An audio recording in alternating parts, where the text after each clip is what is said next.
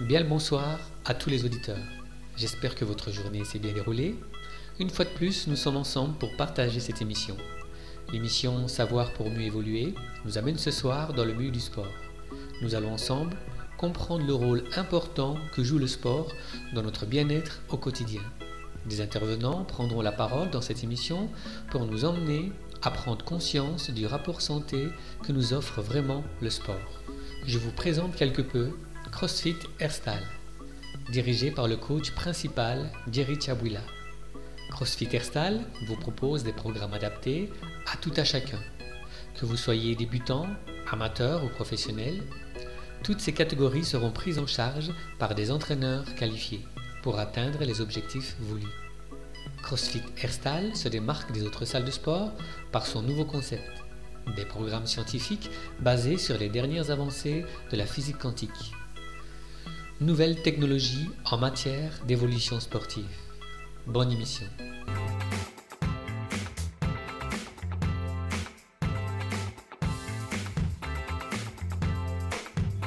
Le sport permet de préserver notre capital santé.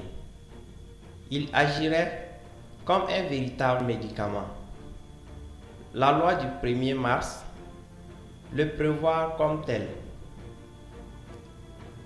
Depuis le 1er mars, la loi du sport et santé est rentrée en vigueur. Quelle portée a-t-elle? L'interview de Jérémy Bertin, médecin du sport à l'Institut régional de médecine du sport de la Haute-Normandie, a été créée en 1900 79 pour promouvoir le santé sport en faisant profiter des personnes atteintes de pathologies chroniques. Les bienfaits apportés par le sport, il agrée par la caisse primaire assurance maladie CPAM comme centre de santé est connu comme centre de prévention.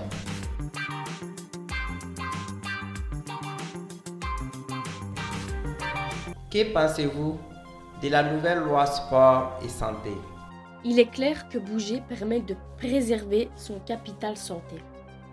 Dans ce sens, cette loi est sportive car on reconnaît enfin le sport comme un véritable médicament. Notre institut travaille depuis longtemps à promouvoir cette idée en mettant en place des programmes pour accompagner les, patients depuis le monde médical vers des créneaux dédiés en associations sportives. Fin 2013, l'Institut a mis en place au sein de l'hôpital de Libonne un partenariat avec le Centre de soins d'accompagnement et de prévention en addictologie. Un programme de prescription d'activité physique dans le cadre de prise en charge d'addiction. On s'est rendu compte que les patients qui voulaient arrêter de fumer y arrivaient mieux en combinant leur traitement avec une pratique sportive. Ensuite, le programme s'est étendu à la prise en charge des différents facteurs de risque cardiovasculaire diabète, hypercholestérolémie, hypertension, obésité, dans laquelle l'activité physique a bien évidemment toute sa place. Sur le même principe, des patients diabétiques ou présentant un rhumatisme inflammatoire chronique peuvent bénéficier de séances d'activité adaptées à sa pathologie. C'est donc indéniablement une avance pour les maladies et principalement ceux en infection de longue durée. Mais dans la loi, toute la question de financement n'est pas clairement posée. Le sport sur ordonnance, c'est-à-dire pour tous, ce n'est pas pour tout de suite. Certes, les médecins peuvent prescrire du sport, mais les frais sont à la charge du patient. Pour moi, il faudrait surtout que nous changeons de mentalité. C'est-à-dire? Le mieux serait de considérer le sport comme un réel outil de prévention avant de tomber malade. C'est un vrai changement d'état d'esprit. Il faut considérer que bouger, marcher, jardiner, jouer avec ses enfants est bénéfique pour notre capital santé. Et ceci dès le plus jeune âge. Nous sommes devenus de plus en plus sédentaires et nous passons beaucoup de temps assis et surtout au travail. très peu de choses sont faites pour que la salarité puisse bouger. Par exemple, il est très mal vu de faire des pauses fréquentes vis-à-vis de son supérieur, mais aussi de ses collègues, pour se détendre après deux heures passées devant son écran. Pourtant, c'est essentiel pour prévenir les douleurs dans les bras et la nuque, pour ceux qui travaillent devant un écran. Et les lombalgies en particulier, qui représentent un véritable coût pour la sécurité sociale.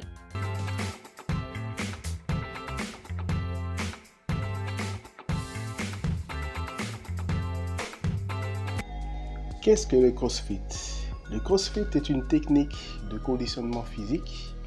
Le CrossFit combine principalement la force athlétique, l'haltérophilie, la gymnastique et les sports d'endurance.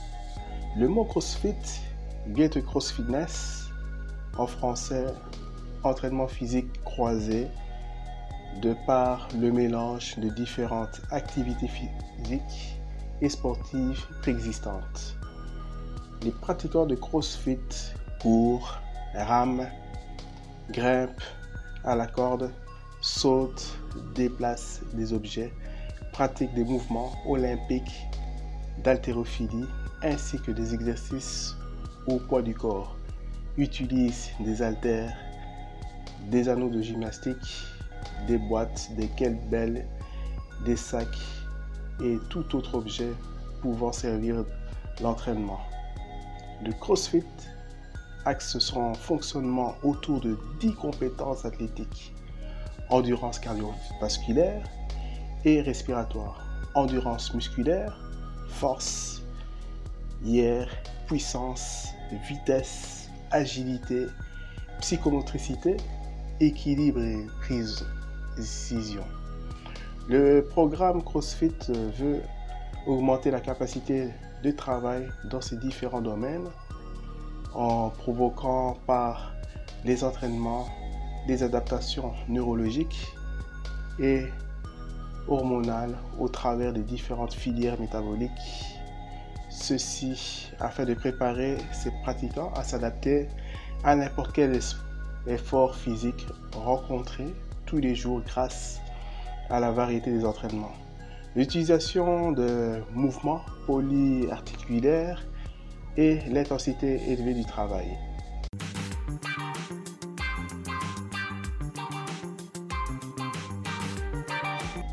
Le CrossFit est-il différent des méthodes classiques? Aucun exercice d'isolation, exemple curl, etc., n'est pratiqué. Le but étant ici de ne réaliser que des mouvements polyarticulaires plusieurs muscles travaillant à la fois qui nous feront consommer un maximum d'énergie. C'est d'ailleurs pour cette raison que les jambes, muscles les plus puissants du corps, seront souvent mises à rude épreuve lors de vos séances de CrossFit afin de vous faire transpirer et augmenter votre cardio le plus possible. Durant les metcons, comment se présente un entraînement de CrossFit? Vous devez enchaîner l'exercice en écourtant le plus possible des temps de pause. Le but du CrossFit est d'améliorer votre condition physique avant tout. À force de répéter ce style d'entraînement, vous vous rendez vite compte de l'impact de cette pratique sur votre souffle, ainsi que sur votre récupération cardiaque, mais aussi musculaire. Des exercices très ludiques, vous pourrez vous apercevoir en pratiquant du grand nombre d'exercices inédits que possède le CrossFit, burpees, kettlebell, swing, thruster, double under, ring dips, etc. Le CrossFit a l'avantage de faire double emploi travail musculaire puisqu'il s'agit bien d'exercices de musculation qui sont pratiqués et travail de la condition physique, si vous n'avez que très peu de temps à consacrer au sport ou à la musculation, justement l'entraînement CrossFit n'en que très peu. Avec un travail intensif, augmentation du métabolisme pour la perte de graisse et court.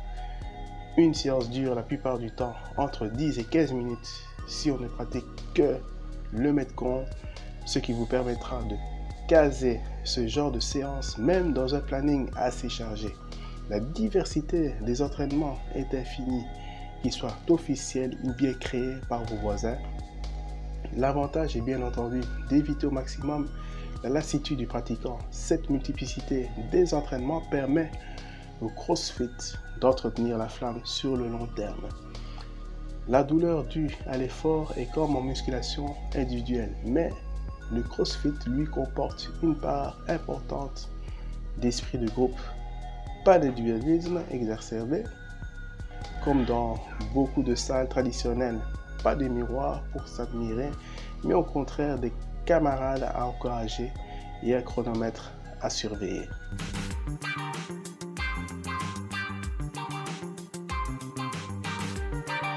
À qui s'adresse le CrossFit Les personnes recherchant avant tout de l'intensité dans leurs entraînements. En effet, certaines personnes n'apprécient pas d'attendre trop longtemps entre les exercices et aiment euh, se mettre dans le rouge. Donc si vous faites partie de ceux-là, le CrossFit est fait pour vous. Les personnes qui se sont lassées de l'entraînement classique en musculation, en effet, l'exercice pratiqué en CrossFit, de par leur nombre, mais aussi par leur nature, sont plus ludiques que l'exercice pratiqué dans un entraînement classique de culturisme. Les personnes désirant perdre quelques kilos ou celles déjà plus confirmées se lançant dans une sèche pour s'affiner tout en conservant davantage de muscles que s'ils ne faisaient que de la course à pied par exemple. Les personnes n'ayant que très peu de temps pour s'entraîner, la faute d'un planning travail-vie des familles chargées, il est facilement envisageable le soir, en rentrant du travail, de prendre une demi-heure pour s'entraîner efficacement. Le temps est rentabilisé au maximum. Les personnes pratiquant les sports de combat ou tout autre sport qui souhaitent augmenter leurs conditions physiques pour les entraînements en club et les compétitions.